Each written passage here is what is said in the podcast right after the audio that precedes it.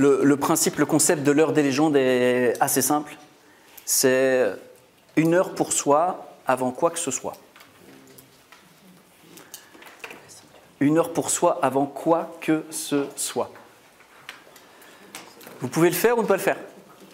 Mais si vous voulez élever votre jeu, je vous invite à très sérieusement considérer l'idée de commencer le plus souvent votre journée avec une heure pour vous avant toute autre chose.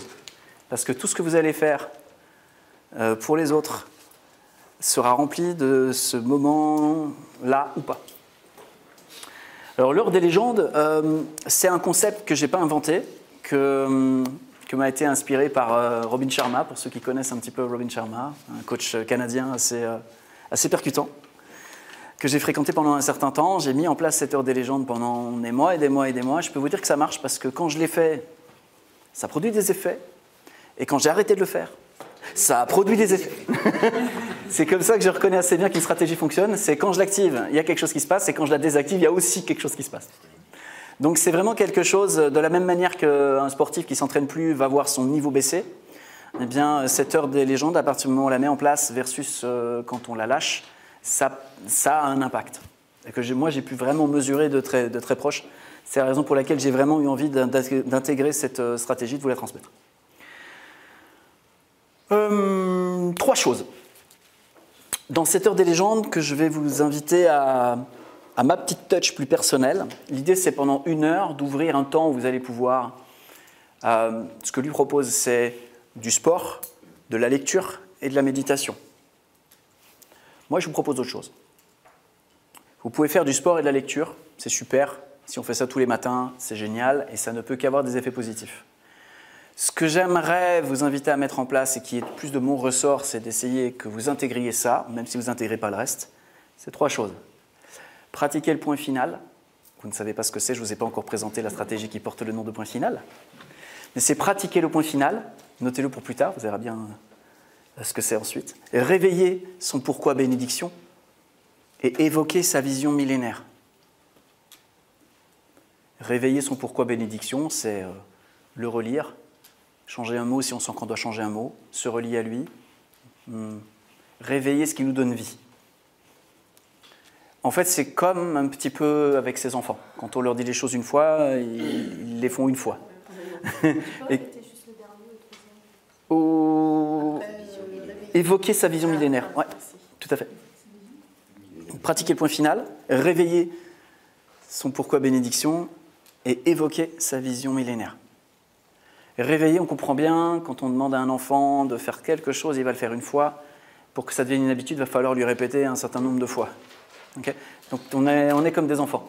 Notre pourquoi, euh, notre pourquoi bénédiction, si on veut vraiment qu'il s'installe et qu'il devienne quelque chose qui va driver notre énergie, driver notre entreprise et expanser l'ensemble, eh bien dans un premier temps, il peut être intéressant, avec beaucoup de régularité, de le, réveiller tous les jours, tous les jours, tous les jours, tous les jours. Parce que le mental, il n'est pas au courant de vos prises de conscience hors mental.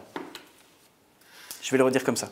Les prises de conscience que vous faites à un moment donné parce que vous n'êtes pas dans votre mental, vous êtes vraiment dans cet espace intuitif, dès l'instant où vous n'y êtes pas pleinement, c'est plus présent.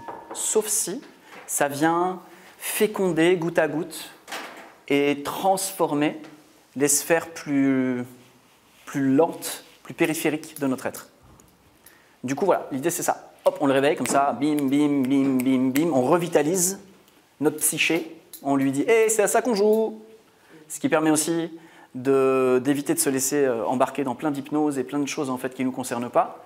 Parce que si je ne suis si suis pas resserré autour de mon pourquoi bénédiction, je suis en train de tourner dans le pourquoi de quelqu'un d'autre. C'est con, malheureusement ça marche comme ça. Donc euh, tant qu'à faire, on, a plutôt envie euh, de s'hypnotiser soi-même que d'être hypnotisé par l'autre.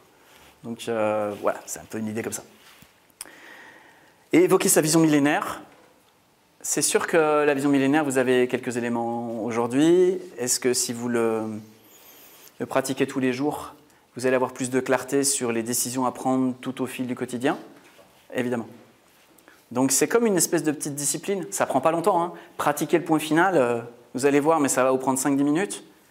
Et les deux autres, c'est quoi? Un quart d'heure par jour. Si vous pouvez ouvrir un quart d'heure par jour, durant, allez, faites le test pendant trois mois. Vous verrez. Est-ce que investir 15 minutes tous les jours pendant trois mois pour quelque chose qui est susceptible de révolutionner votre business, que ça vaut le coup ou pas? Je vous, laisse, je vous laisse décider de ça, mais j'ai envie de vous inviter à ça en tout cas. L'heure des légendes, en tout cas, c'est un temps pour soi avant toute autre chose. Et ce qu'on peut mettre là-dedans, chacun fait un peu sa recette. Il y a des choses que la science a prouvées, comme le sport, la méditation, la lecture. C'est quand même pas si mal euh, de commencer par là. Mais euh, moi, j'aime bien les trucs que la science n'a pas encore prouvés.